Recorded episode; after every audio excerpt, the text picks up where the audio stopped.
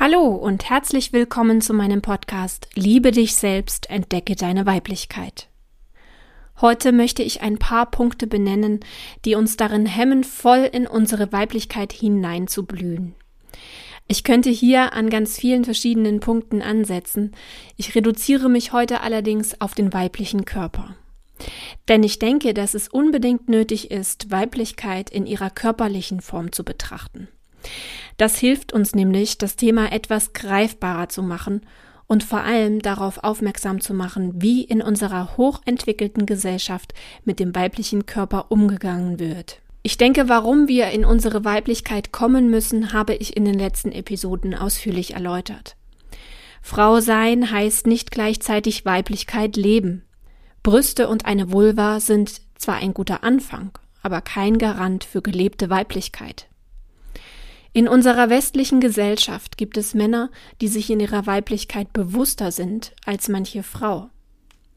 Nicht ohne Grund ist die Frau in ihrer weiblichen Organstruktur so empfindlich in Bezug auf Krebserkrankungen oder andere degenerative Veränderungen. Ich weiß, das klingt hart und ich betone, dass das hier meine Meinung ist, die ich äußere.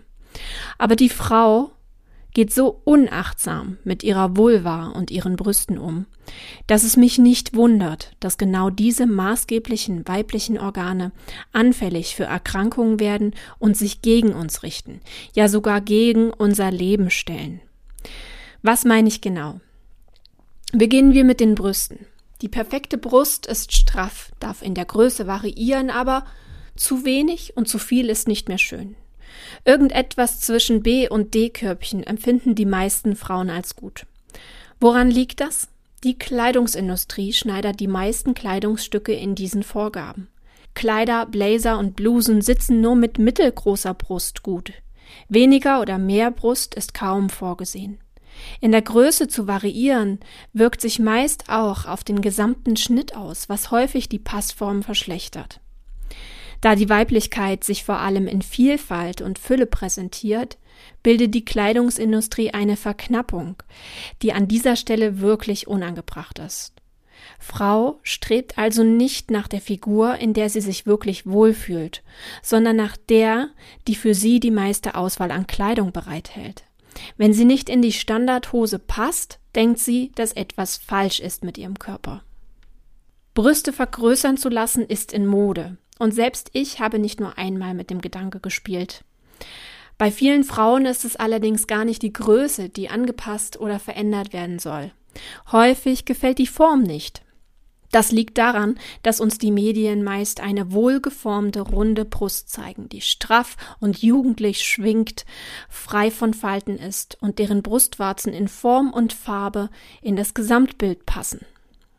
Meist orientiert man sich hierbei an der europäischen Frau. Denn wenn wir uns weltweit die Brüste und Brustwarzen ansehen, fällt auf, dass es eine umfassende Diversität bezüglich der durchschnittlichen Größe, der Form, der Farbe und auch des Haarbewuchses gibt. Es ist absolut normal, dass ein kleiner Haarflaum um die Brustwarze der Frau entsteht. Vor allem dunkelhaarige Frauen kennen das. Auch die Größe und Form der Brustwarzen wird beanstandet. Hier wird in Filmen wegretuschiert und umgefärbt. Doch nicht nur die Medien tragen hierzu bei. Auch unbewusste Hebammen sind hier Teil der Verwirrung. Ich habe es selbst erlebt, dass die Brustwarze beurteilt wurde, wie gut sie angeblich beim Stillen des Kindes funktionieren würde. Unfassbar. Zumal das eines der natürlichsten Dinge der Welt ist. Und auch wenn manche Babys anfangs Schwierigkeiten haben, mit einigen Formen von Brustwarzen saugen zu können bin ich mir sicher, dass es vor allem die Hebammen sind, die hier die Schwierigkeiten initiieren. Denn wenn du denkst, dass es nicht funktionieren wird, dann wird es auch so kommen. Deine Gedanken erschaffen ja schließlich deine Welt. Wenn man die Größe und Form der Brust verändern möchte, sollte aber auch bedacht werden, dass das gesamte Nervengeflecht stark beeinflusst wird. Es gibt Operationsformen, bei denen die Brust nach der Operation kaum mehr Sensibilität aufweist. Schmerzempfindlichkeit und Taubheitsgefühle sind allgemein eine Folge. Da die Brust als erogene Zone einen wichtigen Teil der Erregungskurve der Frau darstellt, sollte man sich genau überlegen, ob man darauf verzichten möchte. Bei der Berührung der Brustwarze wird Oxytocin ausgeschüttet, ein Hormon, das glücklich macht. Es stimmt dich als Mama glücklich, wenn du stillst, aber es entspannt dich ebenso beim Sex. Es ist am Orgasmus maßgeblich beteiligt. Wenn die Brustwarzen durch eine Operation nervlich verletzt wurden, wirst du hier also Veränderungen wahrnehmen. Deine Erregungskurve muss dann hier neu im Körper gedacht werden. Oxytocin muss dann über andere Körperteile stärker erregt werden. Das kann ganz unterschiedlich sein, je nachdem, wo deine erogenen Zonen am Körper sind. Einen weiteren Hype löst die perfekte Formung der Brust aus, der Büstenhalter. Ein Drahtgeflecht mit Schnüren und Bändern, das die Brust in eine unnatürliche Form quetscht, die Durchblutung damit stört und die so wichtigen Lymphwege in den Achseln teilweise abdrückt. Sicher gibt es mittlerweile gute Bustiers und BHs, die das versuchen zu verhindern, doch die sind meistens teuer. Die meisten Frauen quetschen sich in die günstigen, klassischen Bügel-BHs. Hauptsache, man hat ein wohlgeformtes, rundes Paket vor der Brust. Brustwarzen wurden mit der Einführung der BHs ebenso verleugnet. Es gibt sie quasi im erregten Zustand nicht mehr. Wenn man sie sieht, wird es als unangebracht angesehen, als aufreizend und sogar provozierend. Selbst stillende Mütter müssen sich große Tücher umhängen, damit sich kein Passant angegriffen fühlt von ihrer puren Weiblichkeit. Ich habe es selbst nicht nur einmal erlebt, dass ältere Herren das Café verlassen haben, als sie wahrgenommen haben, dass ich mein Kind sehr wohl unter einem Stilltuch verdeckt gestillt habe. Die Brustwarze heißt auf Latein Mamille. Ein wunderbarer Begriff, wie ich finde. Die deutsche Variante der Warze verbindet unser Gehirn eher mit nervigen und unschönen Zellwucherungen irgendwo am Körper. Dinge, die man behandelt, um sie loszuwerden. Ich finde, ein sehr, sehr unpassender Begriff für ein derart wunderschönes und sinnvolles Merkmal unseres Körpers. Unsere Gesellschaft hat ein klares Brustwarzenproblem. Was stimmt denn da nicht? Jeder und jede Einzelne hat im besten Fall an einer Brust die besten Momente seines oder ihres früheren Lebens verbracht. So mancher und manche tut es noch heute und liebt es, an der Brust einer Frau zu liegen. Und eigentlich muss ich hier an dieser Stelle noch weitergehen. Auch die männliche Brust drückt das Gefühl von Geborgenheit aus. Schließlich sind wir hier dem Herzen so nah. In vielen Fällen ist kein näheres Herankommen an ein Herz möglich zumindest emotional gesehen. Ja, Männer und auch Frauen reagieren auf den Anblick von Brustwarzen, wenn sie durch das Shirt blitzen. Aber auch nur, weil sie sie so selten sehen. Unsere Biologie erinnert sich mit jedem Anblick einer Brustwarze an wunderbare Momente in der Stillzeit. Das passiert unbewusst. Auch wenn Kinder nicht gestillt wurden, ist hier ein angeborener Reflex vorhanden, der ihnen Nähe und Geborgenheit ausdrückt. Warum sehen wir das als so großes Problem in unserer Zeit an? Ja, Brüste sind auch innerhalb der Sexualität ein wichtiges Thema, aber wie schwach schätzen wir unsere Gesellschaft eigentlich ein? Müssen wir Männer von ihrer eigenen Identität und der Auseinandersetzung mit ihrer Lust schützen, indem wir unsere Brustwarzen verstecken? Ich habe lange darüber nachgedacht, warum es auch mich gestört hat, wenn eine Frau in der Fußgängerzone ohne BH mit engem Shirt an mir vorbeiging.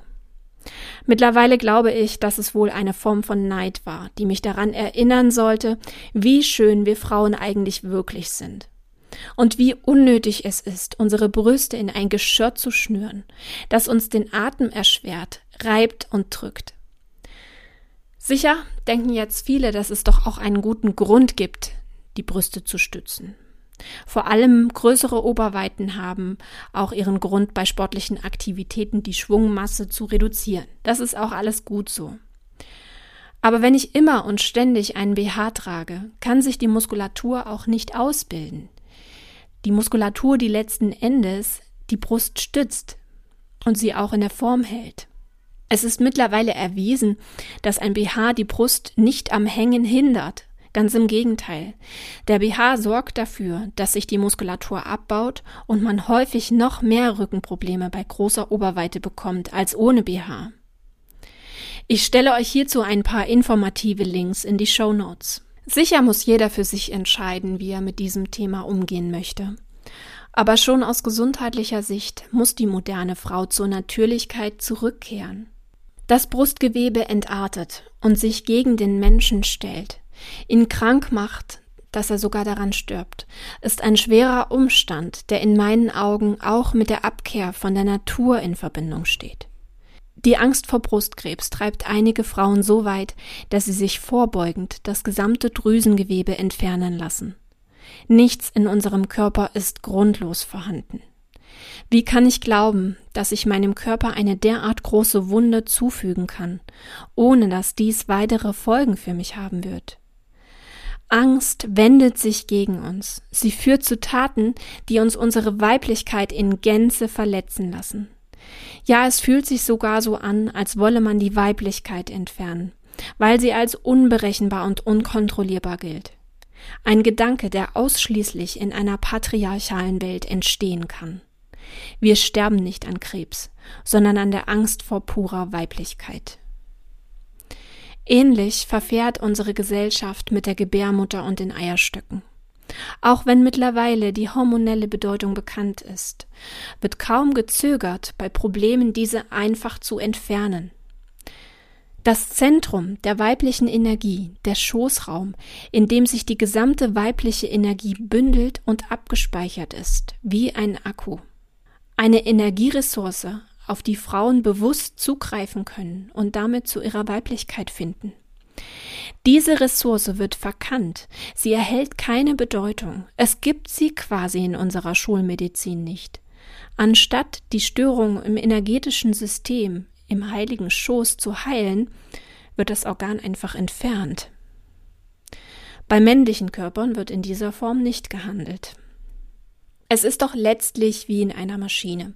Jedes Teil hat eine Aufgabe und trägt dazu bei, dass die Maschine lange und gut fehlerfrei funktioniert. Wenn ein Teil Probleme macht, kann ich es nicht einfach herausnehmen. Dann ist das gesamte System gestört. Oder es ist nur eine Frage der Zeit, bis ein weiteres Teil kaputt geht. Wenn ein Kabel einen Wackelkontakt hat und somit der Strom nicht weitergeleitet werden kann, nehme ich es doch nicht einfach heraus und denke, dadurch hat sich das System kuriert. Es braucht diese Verbindung, um einwandfrei zu funktionieren. Wenn ich die Eierstöcke oder die Gebärmutter entferne, weil sie gestört sind, unterbreche ich den Energiefluss im Schoßraum. Eine massive Wunde, die schwere Folgen haben kann. Aber es ist nicht unmöglich, diese Wunde wieder zu heilen. Und das ist wichtig auch für alle, die aus irgendwelchen Gründen diese Organe nicht mehr haben. Auch ohne diese Organe kann der energetische Fluss wiederhergestellt werden und heilen. Wir sind so wunderbare Wesen, dass selbst das funktioniert. Wenn es dich betrifft und du hierbei Hilfe brauchst, dann melde dich gern bei mir. Dann schauen wir gemeinsam, wie wir deinen Schoßraum energetisch erwecken können. Wie gehen wir sonst um mit diesem wunderbaren Organ, wenn es nicht gerade mit seiner Hauptaufgabe, dem Kinderproduzieren, beschäftigt ist? Wir unterdrücken die Hormone und täuschen es durch die Einnahme von hormonellen Verhütungsmitteln.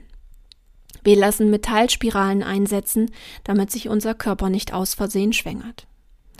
Wir unterdrücken die Monatsblutung durch die Einnahme von Medikamenten zur Verhütung.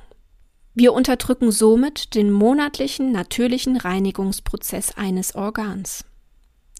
Ist der Zyklus dann einmal aus dem Takt geraten, haben viele Frauen Probleme, diesen Rhythmus wiederherzustellen. Nicht selten dauert es Jahre, bis der Körper wieder zu einem normalen Zyklus gekommen ist. Das ist vor allem so, wenn die Antibabypille eingenommen oder andersweitig hormonell verhütet wurde.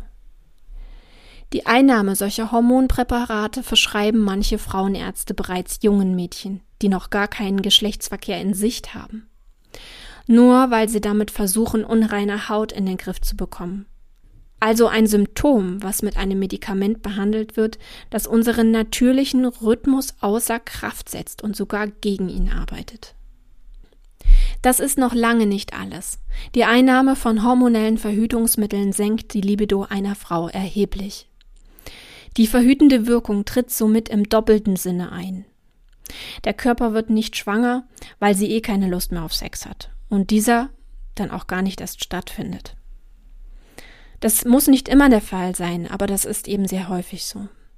Viele Frauen wissen gar nicht, wie stark ihre Lust sein kann, weil sie seit ihrer Jugend hormonelle Verhütungsmittel einnehmen.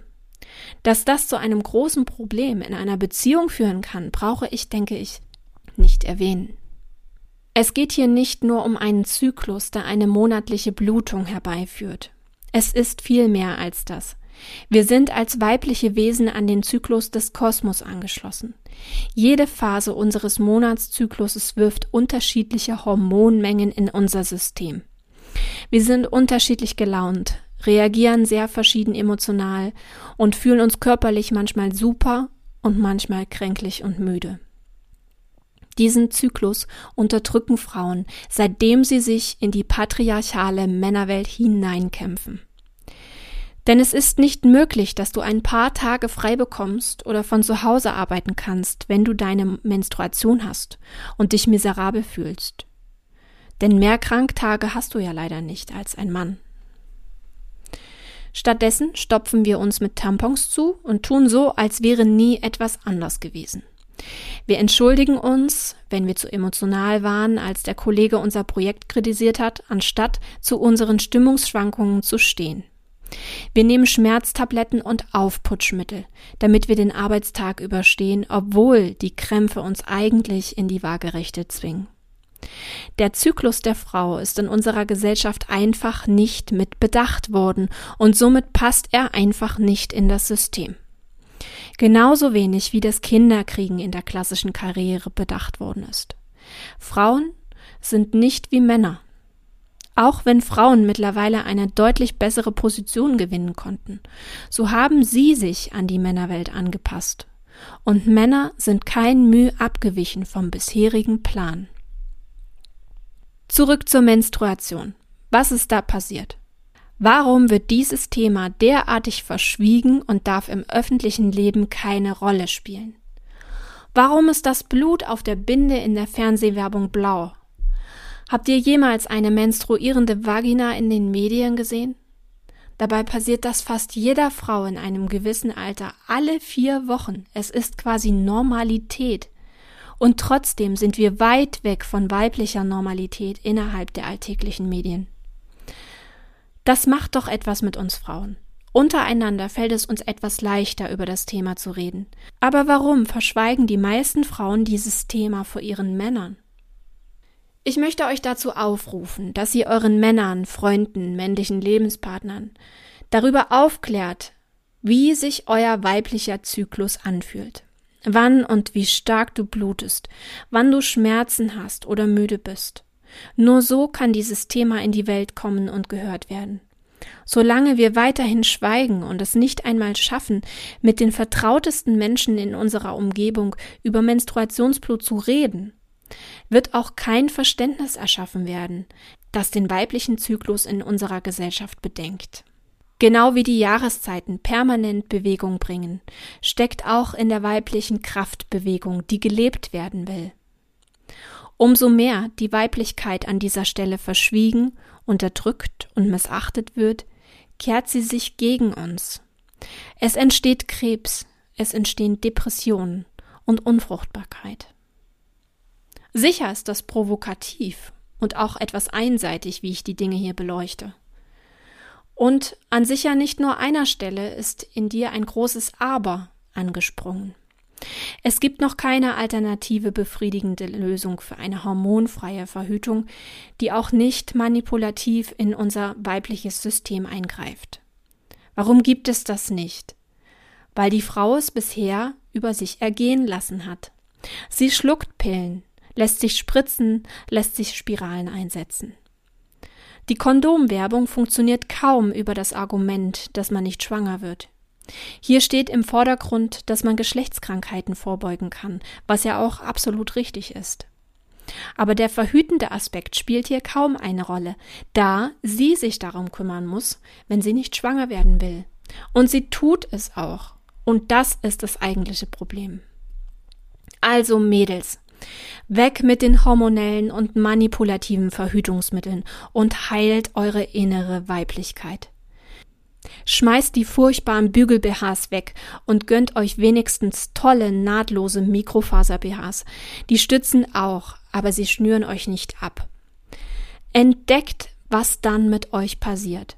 Es wird einige Zeit dauern, je nachdem, wie lange ihr euch und eure Weiblichkeit bereits unterdrückt habt. Aber ihr werdet mehr und mehr euren Körper wieder in seiner puren Form spüren, und das ist so wunderbar. Ihr bekommt wieder einen wahren Bezug zu eurem Zyklus, und ihr könnt ihn feiern. Ihr dürft rumhängen und mies drauf sein, und genauso dürft ihr einfach mal total Lust auf Sex haben, wenn ihr euch auf den Eisprung zubewegt. Weiblichkeit kann man nicht gleichschalten. Sie ist wie ein Ozean, der ständig in Bewegung ist, mal mit großen stürmigen Wellen und manchmal auch ganz still und ruhig. Es ist und bleibt dasselbe Meer, und es lässt sich nicht zähmen, genauso wenig wie sich unsere weibliche Energie zähmen lässt. Sie will gelebt werden. Wenn wir das nicht zulassen, werden wir unglücklich, krank und depressiv. Ich hoffe, dass ich euch auch heute nachdenklich stimmen konnte und ihr gleich heute einen Plan für euch spinnt, was die nächsten Schritte in eurem Leben sein werden, um mehr Weiblichkeit zu leben. Viel Spaß dabei. Deine Annika.